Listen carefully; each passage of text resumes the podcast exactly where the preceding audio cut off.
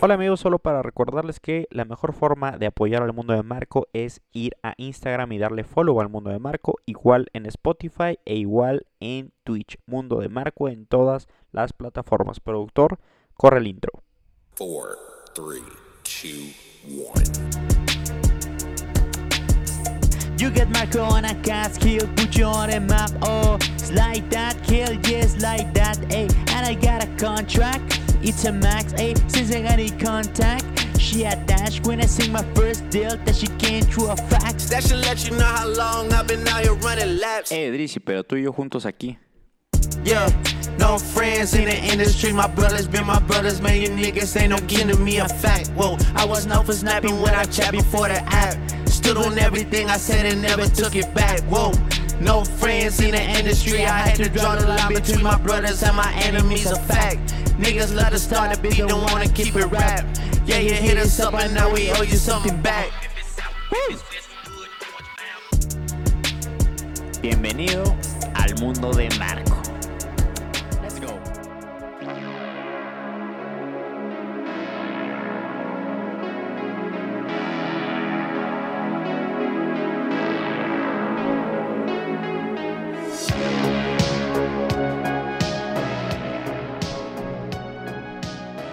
Hola amigos, bienvenidos a una nueva emisión de El Mundo de Marco. ¿Cómo están? Es jueves, o sea que ya es fin de semana y es 31 de marzo. O sea que ya estamos entrando a otra parte, me refiero al segundo trimestre del año. Eh, ¿Cómo pasa el tiempo tan rápido? Y aquí estamos en el mundo de Marco haciendo mínimo un episodio. Estoy haciendo ajustes a lo del contenido del mundo de Marco para dar una experiencia mucho más inmersiva.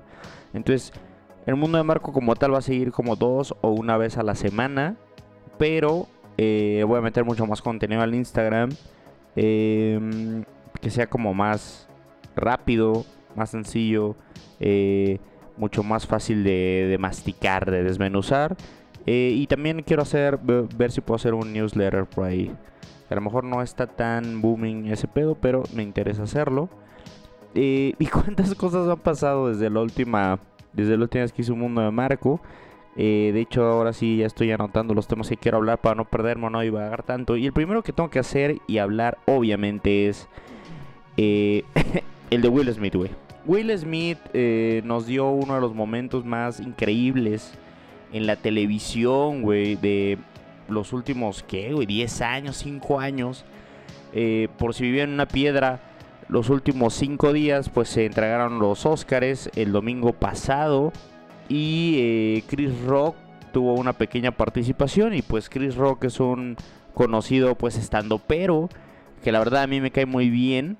Eh, de hecho, creo que tiene muy buenos chistes. Y pues en primera fila estaba Will Smith porque estaba nominado a eh, mejor actor por la película esta donde interpreta al papá de Serena Williams y Venus Williams, que dicho sea de paso, la revisamos en el mundo de Marco y la verdad es que la recomendamos.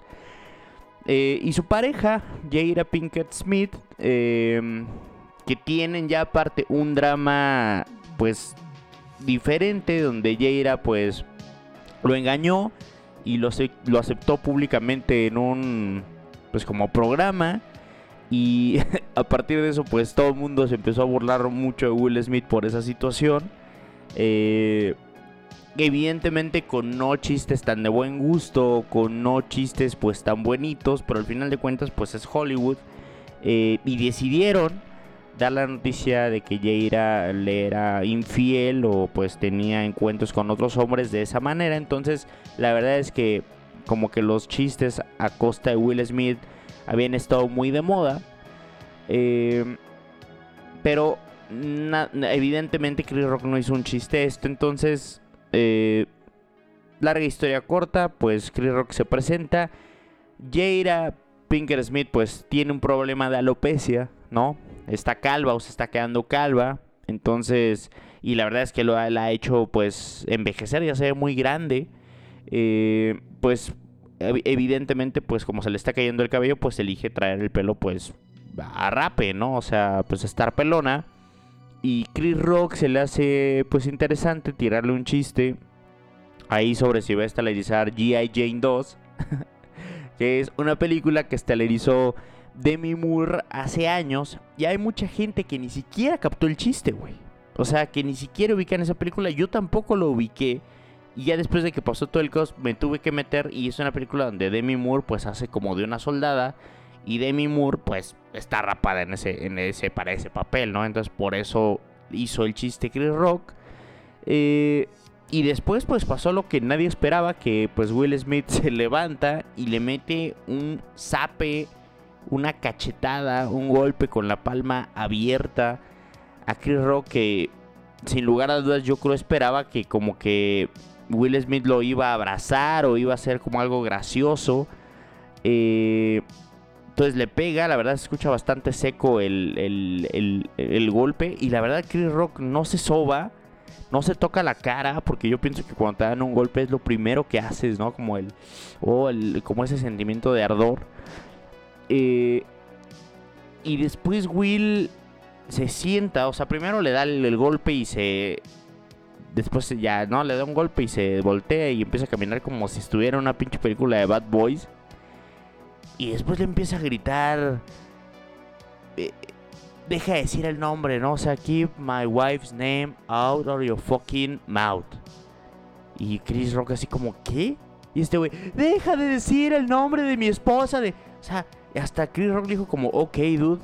Como, fue un chiste de G.I. Jane y después Will Smith le vuelve a decir que deje de decir o pronunciar el nombre de su esposa con su pinche boca. Y después Chris Rock la neta como que ni lo creía. Eh, y toda la audiencia pues como que no sabía ni el público. Aparte en, en, en las transmisiones internacionales no se mutió nada porque en la transmisión gringa cuando esto ocurrió pues el equipo de, pues de, producción de la televisión, pues dijeron luego, luego, cuando hay una crisis, mutea, güey, mutea, mutea, mutea, lo que vemos qué pedo, ¿no? Porque al ver que no está en el script, pues evidentemente hay pánico, pero esa transmisión no es la misma que vemos todos nosotros. Entonces, ese es de ABC, entonces la mutean, pero aquí, por ejemplo, yo la estaba viendo en TNT, me parece, y se escuchó todas las maldiciones y todo el diálogo que estaban teniendo y la verdad es que yo lo estaba viendo con mi mamá porque estaba en casa de mis papás y mi mamá así como, ya le íbamos a quitar porque estaba de hueva la ceremonia. Y mamá no, ma, y fue uno de los mejores. Y luego Chris Rock dijo que había sido uno de los mejores momentos en la historia de la televisión. Y creo que coincido. Y ya después, lo peor de todo, es que después Will Smith ganó el Oscar a, a Mejor Actor por este papel que les digo que hace como el, papá de Serena Williams y el de Venus Williams. Eh, y es una mamada todo esto. Porque es, esto como que abrió varios debates. ¿no? Primero, evidentemente, si lo que Will Smith hizo está bien o está mal. Porque algunos dicen que defendió a su esposa de un vato que se está riendo de una enfermedad y que eso no es para nada gracioso. Entonces que mucha gente hubiera hecho lo mismo. Eh, y evidentemente yo tengo aquí una decisión que estoy 100% seguro de que Will Smith se equivocó. Y como ya lo había mencionado en este espacio, si en pleno 2022 te sigues agarrando a madrazos sin ser agredido físicamente, eh, creo que estás teniendo problemas muy graves. Más si ya eres una persona adulta, ¿sabes? O sea, entiendo que a veces hay situaciones que requieren que te agarres a madrazos, güey. No entiendo, No entiendo. No, o sea, sin embargo, cuando eres un multimillonario eh, que no tiene ningún pedo en la vida, más que saber si tu esposa, pues probablemente te ama o no, y le hacen un, un chiste a tu esposa en una ceremonia donde habitualmente se utilizan ese tipo de chistes, pues sí se me hace un poco triste que te levantes a meterle un madrazo a un tipo de 30 centímetros más bajo que tú, ¿no? Y que la verdad, honestamente, jamás te podría madrear, ¿no? Y aparte que Will Smith no pensó en las consecuencias. Imagínate que le pega y la neta Chris Rock o tal vez cualquier persona hubiera reaccionado, güey. ¿No? Entonces imagínate que Chris, Rock se lo hubiera lanzado y se hubieran agarrado a madrazos ahí en el, en el suelo. O sea, tal vez hubiera hecho la noche aún más épica, hubiera sido aún más histórica. Pero ¿qué hubiera pasado ahí con la ceremonia? Se hubiera cancelado, eh, se hubiera tenido que parar todo. ¿O qué hubiera pasado si Chris Rock le hace ese chiste a una pareja de blancos y un blanco va y le pega a, a, Chris Rock? O al revés. ¿Qué hubiera pasado si el host hubiera sido blanco y hace ese chiste? Si hubiera levantado a Will Smith a pegarle, güey. Pero aún así es como, güey, a ver, Will Smith como que dijo, no, me voy a levantar, güey. Eh, porque aparte de todo, cuando Chris Rock hizo el chiste, Will Smith estaba carcajeando, güey. O sea, se le estaba pasando bien. Y luego, luego, yo que lo vi con mi mamá, luego lo vio ayer y la neta puso una cara como que se le hizo de muy mal gusto el chiste, ¿no? Y mamá dijo, no, ma, ya no le cayó bien. Entonces Will Smith como que se estaba cagando de risa. Volteó a ver a su esposa que estaba muy seria y como que era Pink Smith le hizo, güey, no sé, ¿no? O sea, evidentemente no le dijo, madréalo. O sea, todos decimos eso por cotorreo, todas las redes dicen eso por cotorreo. Pero como que dijo, ah, verga, no, como que la cagué, no, no, no me, debería estar carcajeando de mi esposa. Que sí, o sea, también entiendo, güey, está culero, güey, ¿no? Quedarte calvo. O sea, está culero y está culero tener esa enfermedad, pero también, güey. Güey, por Dios, ¿no? O sea, bueno, en definitiva, entonces ya se lo fue a madrear. Y hay otro debate que dicen que el pedo no es ese intercambio, sino que un vato se ande riendo, esté haciendo un chiste a expensas de cómo se ve una mujer, ¿no? Eh, en un discurso a lo mejor más de este de de, de, de, machismo, ¿no? Y todo esto. Y yo, o sea, entiendo, entiendo que fue una broma, física, una broma acerca de un, problema, pero también no es como que... O sea, güey, a ver, Jada Pinkett Smith, multimillonaria. Jada Pinkett Smith sí habló, había dicho que no se sentía cómoda, que se sentía triste por eh, andar perdiendo el cabello. Jada Pinkett Smith, justamente ella misma subió un video donde eh, pues se reía de ella misma que se veía muy cagada calva, güey. Ahora, no sé ustedes, pero para mí, perder el cabello por alopecia no se me hace tampoco como una pinche tragedia, güey. O sea, si yo me quedara calvo, que por si no tengo mucho cabello, eh, probablemente me pondría triste, sí. Eh, pero también pues seguiría, ¿no? O sea, no es como tal vez a lo mejor eh, que te amputen una pierna, güey. No, tener a lo mejor una enfermedad eh, culera, dolorosa, horrible, como por ejemplo un cáncer o algo así, ¿no?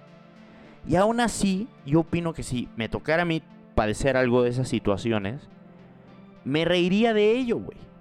¿no? Y a lo mejor diré, bueno, pero eso es tú, ¿no? No sabes cómo. Bueno, pues cuando vas a una ceremonia como los Óscares, sabes que los hosts hacen chistes de todo. Y algunos muy pesados y algunos incómodos y algunos muy estúpidos. Por ejemplo, en esta misma pinche ceremonia, Amy Schumer, una famosa comediante, le dijo a Kirsten Dunst, rellena asientos, güey. O sea, le dijo que era de esas personas que no tenían nada que hacer en los Oscars como por talento y que solo iban a rellenar asientos por apariencia. Todavía ese se me hace un chiste más machista que lo que hizo Chris Rock, que es una burla física, hasta se me hace básica, güey. ¿Y qué es lo que hace un estando pero, güey? O sea, no sé, como hasta dónde llega eso, esa, esa comedia, esa capacidad de reírse de uno mismo. Eh, o sea, como aparte sabes, no es como que Chris Rock hizo un video burlándose de Jada Pinkett Smith, ¿no? O sea, no es como que iban caminando en Hollywood y la vio y le dijo el chiste de Jada. No, o sea, bueno, ese güey pues lo contratan, tiene que preparar un cierto material porque lo contratan por su perfil de pinche estando pero eh, y pues hace un chiste y ya, güey, ¿no? Y tú también como asistente pues debes de saber, aparte que güey, multimillonario, güey, tu única preocupación es elegir un sabor distinto a Starbucks cada día. O sea, ¿qué, qué, qué? Aparte, Will Smith, con todo lo que ha pasado y con todo lo mal, la verdad, que lo ha tratado Jada Pinkett Smith, con el chiste de G.I. Jane es lo que lo hace enloquecer, cabrón. Y lo peor de toda esta situación es que gana el premio a mejor actor Will Smith. Y como que justificó su actitud agresiva con el papel que hizo en la película, güey. Porque después se aventó una frase que dice, eh, Love make you do crazy things o algo así, el amor te hace hacer cosas locas. Eh, llorando evidentemente y como muy emocionado, güey. Eh, como realmente justificando lo que hizo, como, güey, es que ese papel, ¿por qué ese papel? Pues por si no han visto la película, pues es un, un güey negro que tiene dos hijas en Compton, que es una, es un lugar popular de Los Ángeles, y ese güey, en base a trabajo y disciplina, pues hace justamente que sus hijas salgan adelante. Y no solo sus dos hijas, sino todos los demás, ¿no? Porque tiene como cinco hijos. Pero lo increíble es que en esa película el papá, al, el personaje que él interpreta, pues ahí se lo madrean y ese güey nunca regresa madrazo, y en base a respeto y trabajo y disciplina y ser un güey de primera consigue las cosas que quiere. Entonces, como que Will me decía, no, es que mientras hice el, el, papel y me metí tanto el pinche papel, pues entendí de las cosas más importantes y cuánto yo protegería a mi familia o a las personas que quiero. O sea, como que dijo, como que el güey, el pendejo pensó así, ¿qué haría mi personaje si este güey le hubiera dicho calvo a su esposa? No, pues se levantaría a partirle la madre y después a gritar eh, bien cabrón con toda la audiencia para demostrar cuánto la amo, ¿no? Y, y la verdad yo pensé, como es pues, güey, Los Ángeles, güey, de Academy Awards, güey, yo pensé que lo iban a sacar, güey, ¿no? O sea, imagínate que hubiera sido Eugenio Derbez. Imagínate que hubiera sido Eugenio Derbez o algo así y algo menor. Yo creo lo sacan y ya jamás lo vuelven a invitar y yo creo jamás y lo vetan de Estados Unidos, ¿no? Entonces, eh, los Oscars antes de esa situación habían sido de hueva, honestamente. Cada vez los hacen como más buenitos, como queda bien. Eh, y la verdad sí está muy, muy de flojera antes de eso lo que más me gustó fue la interpretación de Billie Eilish del tema de la última película de James Bond, película que no he visto, aparte rarísimo. Y esa morra sí se me hace que tiene muchísimo talento. Pero pues lo de Will Smith, pues hay un ganador y un perdedor, ¿no? Evidentemente el ganador es Chris Rock. Aunque no les guste, aunque el chiste no les guste, ese güey andaba haciendo su trabajo y los que van saben que están a disposición de ese humor. Y Will Smith, pues ya no te puedes ir a golpear con nadie, hermano. O sea. No, güey, no, o sea, no bajo ese contexto, no bajo esas condiciones, no bajo quién eres, o sea, la verdad quedas como un tonto, güey. Y Chris Rock, que fue golpeado y que creo que aparte no va a presentar cargos, porque podría presentar cargos, porque eso entra en la categoría de assault en Estados Unidos, pues tiene ahora una super demanda en la preventa de precios altísimos porque toda la gente quiere ver qué material prepara o si va a preparar algo pues en su stand-up, ¿no? Sobre esa situación. Entonces pues eh, que se vaya a la chingada Will Smith, que la verdad siento que hace bastante lo perdimos. Y la neta Chris Rock se me hace un güey super cool. Chris Rock se me hace un güey super cool, un güey icónico. También no puedo esperar a ver qué es lo que dice, por ejemplo, Dave Chappelle de esta situación. Y evidentemente hay muchos, pues memes, por ejemplo, nos dejó ya una plantilla de meme histórica. Eh, y, muy, muy buenas cosas, muy buenas cosas, muy... Un momento de esos que valen la pena ver en vivo. Y siguiendo con la farándula y ya cambiando de tema, eh, ayer me aventé una película. Bueno, no me la aventé ayer, ayer la terminé porque la empecé como la semana pasada. Y a mí me gusta el buen cine, güey. Pero si hay algo que, que me mama, güey. Y que disfruto como no tienes una idea, es el mal cine, güey. O sea, que alguien, no sé qué escritor y un director vean un guion que es una mierda y que está llena de clichés. Eh, y que si es ofensiva y aún así digan, güey, me encanta, güey, ¿no? Vamos a hacerla. Y esta película que vi se llama The Tax Collector. Y está estelarizada por Shia voz Este güey que es muy famoso, se hizo muy famoso por la película de Transformers. algún sector eh, de mujeres se le hace un güey muy atractivo. Y la premisa de esta película, The Tax Collector, es que son como dos mexicanos, dos como pochos, ¿no? Que trabajan como para un cartel, eh, pues como recaudadores, ¿no? O sea, como que van cobrando a una zona de Los Ángeles o a lo mejor a todos Los Ángeles, ni le puse tanta atención a eso, pues como el derecho de piso, ¿no? O sea, si estás haciendo cualquier cosa, pues como es nuestro territorio, pues te vamos a cobrar cierto impuesto y si no lo tienes, güey, cuidado, ¿no? Porque te matamos, ¿no? Y bien culero. Y entonces este Shaya, pues interpreta como al matón. Eh, de hecho, Shia LaBeouf es como la imagen de la película. A pesar de que él no es la imagen de la película. El, el reparto y el que hace al principal se llama Bobby Soto. Que es pésimo, güey. Parece una. Parece. Parece. Porque ese güey Bobby Soto actúa en narcos y no le hace nada mal. Pero aquí parece que se está burlando del papel, güey. Entonces son, son, son, son dos como amigos. Uno es como el matón, que es Shaya. Y el otro es Bobby, que es como el jefe. Y que aparte tiene pues como a su pareja.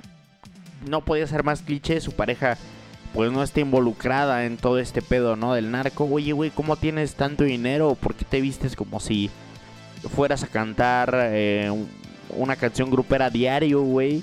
Eh, y cómo vivimos aquí, si realmente pues no haces nada, pues la chava como que, ah, ella sí es como hasta un puesto corporativo y tienen dos hijos, entonces pues este güey ama a su familia, pero pues se la pasa pues cobrando, ¿no?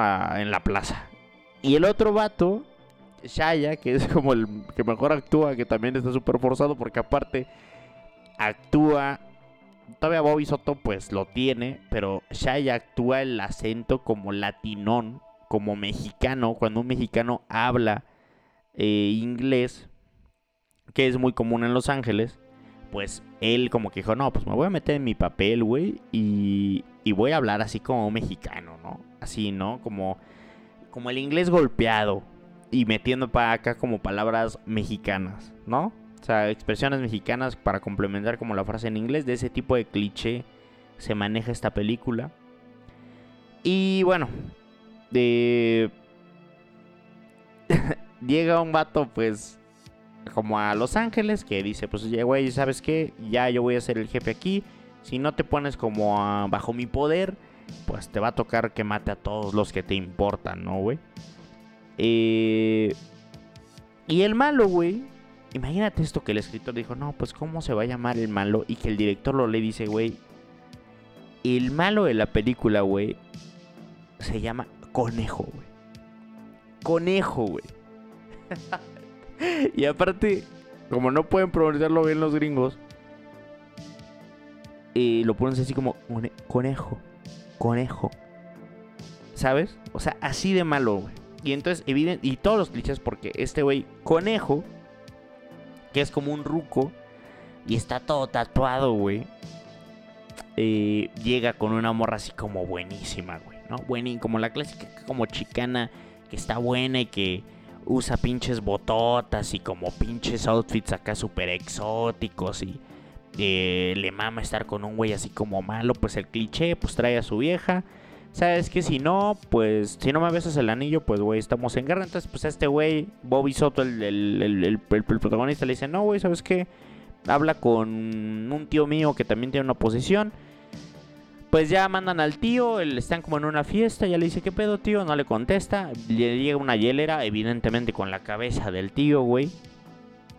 Eh, y ya después están como en guerra. Eh, y ya, güey, o sea, llegan. llega ese güey que aparte de todo cree en el diablo, güey. Entonces siempre está el personaje, el malo conejo, está eh, alardeando todo el tiempo que el diablo lo protege.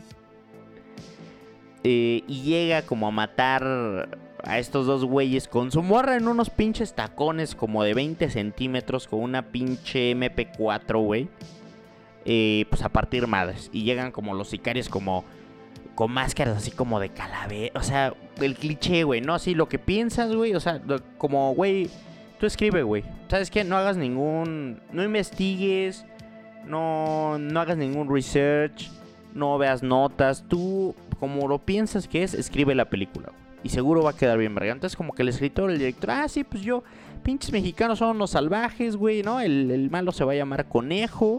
Y seguro va a traer una vieja bien buena que aparte le mame como la sangre y le mame estar con un güey así bien loco. Y aparte los que van a ir, pues van a ir vestidos así, pues como algo muy mexicano, ¿no? Como, como demonios, ¿no? Entonces, bueno, vamos, van, van ahí, ¿no? Entonces, eh, la, está violenta la película, pero violencia así como que pues para rellenar, ¿no? Porque no hay, no hay, no hay una forma buena de usarla. Entonces ponte escenas fuertes como para impactar, ¿no? Eh, llegan, capturan a Shaya. Eh, y el actor actúa tan mal, güey. El principal, Bobby Soto, güey. Está tan mala la pinche película que, bueno, Capturan a Shaya, después este güey pues quiere irse con su familia porque su morra no sabe a qué se dedica, entonces ya agarran todo el pedo, las deja, ¿no? O sea, imagínate, te está buscando como el narco y dice, ¿sabes qué? Voy rápido, no, güey, pues te llevas a tu familia para mínimo, si te agarran, pues te agarran ahí con ellas. Las deja, como no puede ser de otra manera ya que regresa con dinero, otro pinche cliché, pues ya está muerta su morra, ¿no? Porque pues evidentemente lo siguieron y ya fue muy fácil matarla. Y entonces se llevan a sus hijos. Eh, y pues, pues por alguna extraña razón le dice, güey, pues ven por tus hijos, estoy aquí, güey, si te atreves. En lugar de pues matarlo en cualquier situación. Y luego este güey eh, va como con la mafia, como con los negros del hood, ¿no? Del barrio de, de Los Ángeles y les dice, güey, necesito ayuda, cabrón. le dice como al, negro líder, así, güey, la neta me quitaron todo, güey. Eh, y el negro le dice al líder, le dice, güey, ¿qué necesitas, no? Y este vato le dice, no mames, dame 10 motherfuckers con un chingo de metralletas. Te digo que es como si yo hubiera, yo creo que yo puedo escribir algo mejor, güey. Y entonces ya, y el negro le dice a sus compas negros, ¿Saben qué, güey? Hemos sido una mierda en nuestras vidas, pero. pero hoy tenemos la oportunidad de limpiar todos nuestros pecados. Ay, güey, no mames, güey. Está. Está tan mala que está muy buena, güey. Y ya, ¿no? Entonces llegan. Eh, pues rompen madres. Antes de todo esto, el, conejo, el malo, pues le hacen ahí. Agarran una morra como en un pinche ritual satánico, le abren el cuello y la sangre le cae en la espalda al vato, güey. Shaya, capturan a Shaya la y lo torturan así como que le hacen una videollamada y le están dando de martillazos. Y ya, güey, ni siquiera está muerto, no está muerto. Eh, va a volver a salir en la película Shia LaBeouf porque pues, es el único que vale la pena o no. No se ve eso, güey. Entonces ni se sabe. Y al final pues ya el vato al cuando está matando a conejo con un lavabo, ya lo tiene tirado en el suelo, güey, y le está dando de madrazos con, pues, sí, pues, con un lavabo así de porcelana, güey. Se avienta un discurso de la verga en español sobre la familia que dice, al final ya le está dando madrazo, ¿no? Evidentemente, madrazo y frase, ¿no? Entonces dice, pum, le da un madrazo y dice, por mi familia yo muero. Pum, le da otro madrazo, por mi familia yo vivo. y al final le dice, le da otro madrazo y le dice, y por mi familia, eh, yo mato. ¿Qué pedo, güey? Neta. Y eso, güey, y eso sí, de Hollywood, pues está de la verga, güey, ¿no? Porque eso sí está como ofensivo, está súper racista. Como que ni está fidedigno, güey. No, no mames, pinche película, es una mierda. la verdad es que no estaba yo carcajeando y la verdad es que valoro mucho cuando una película es tan mala y cuando alguien lo hace tan mal. Y aparte con varo, güey, ¿no? Y con actores más o menos buenos que a lo mejor podrías hacer algo medianamente interesante, pues no. No, no, no, no, no, no, no, no, no, no, no, no, no. Vamos a hacer este pedo así, como yo me imagino que son esos pinches salvajes del sur. Eh, y vamos a ver qué sale, ¿no? Porque vamos a tener violencia, eso sí. Una vieja buena acá que se va a vestir acá exótica, güey, que va a partir madres. Un vato loco que es satánico y cree en el diablo. Y al final, no mames, le matan a su familia. Como si no hubiéramos visto esa pinche historia mil veces. De mil mejores maneras, güey. Y, al final ya, güey, el vato pues mata. Eh, le habla como el jefe de jefes y le dice que pues ahora él tiene el poder, ¿no? Que ya como que se ganó la plaza, güey. Eh, y ya, ahí termina, güey, está de la verga. Y eso me llevó justamente a querer checar la filmografía de Shaya, ¿no? Este actor que mucha gente odia, eh, mucha gente ama, eh, pero tiene algunas películas icónicas que sí quisiera hablar un poco. Por, supuesto que sale en iRobot o Yo Robot en el 2004 con Will Smith, que en su momento era una de las películas del año. Eh, salió ahí de segundón. Y después también salió en el 2005 en Constantine, que es una película ahí medio de culto, que no está tan buena, pero está chida, con Keanu Reeves, un favorito de este podcast y del mundo. que no ama a Keanu Reeves? Salió también ahí de de segundón en Constantine y después creo que tuvo su mejor papel o la que considero yo su película más divertida en el 2007 como ya protagonista que se llama Disturbia, que es una peli que es un refrito de un vato que por un arresto domiciliario está joven, es un morrito como de prepa eh, y se pone a esperar a los vecinos y encuentra como un asesino acompañado evidentemente de una morra que está preciosa. Eh, pero esa película está muy divertida, la recomiendo totalmente. Disturbia, divertida, interesante, buena acción, eh, buen suspenso, buenas actuaciones, buenos actores. Es así, la verdad, la recomiendo totalmente. Disturbia. Evidentemente se hizo aún más eh, famoso con Transformers, ¿no? Y se aventó un chingo de Transformers. Yo creo que firmó ahí un contrato y no se podía escapar. Porque pues Transformers es una de las peores putas franquicias que existen. Eh, y pues evidentemente al lado de Megan Fox pues se hicieron totalmente, pues mundialmente reconocidos, ¿no? Después se aventó una de Indiana Jones que nadie vio. Se aventó otra de Transformers que ya no vi, gracias a Dios. Se aventó el, el como la nueva peli de Wall Street. Como el, el refrito de la 1 antigua que es una, un peliculón que es de con Charlie Sheen. Entonces volvió a hacerla con Michael Douglas. La verdad está muy, muy, muy mala. Eh, pero pues se volvió a aventar así una peli de ese tipo. Salió en Nymphomaniac. La verdad ni, ni lo sabía. Se aventó otra de Transformers. Eh, y hay una que se llama de Shia que se llama The Greatest Game Ever Played, que es una película donde interpreta a un como golfista amateur que tiene un talento innato y hay como un mayor ahí donde vive y el vato gana el torneo. Está muy chida esa película también, The Greatest Game Ever Played, que no sé por qué no sale aquí en Wikipedia, güey. Está muy raro eso, ¿eh? Está muy raro. Y después tiene otra que se llama American Honey. Eh, yo también creo que está buena, güey. No sé si se dejan investigar rápido. Ah, sí, American Honey. Está buena esa peli también. Está, está medio cruda, pero está chida.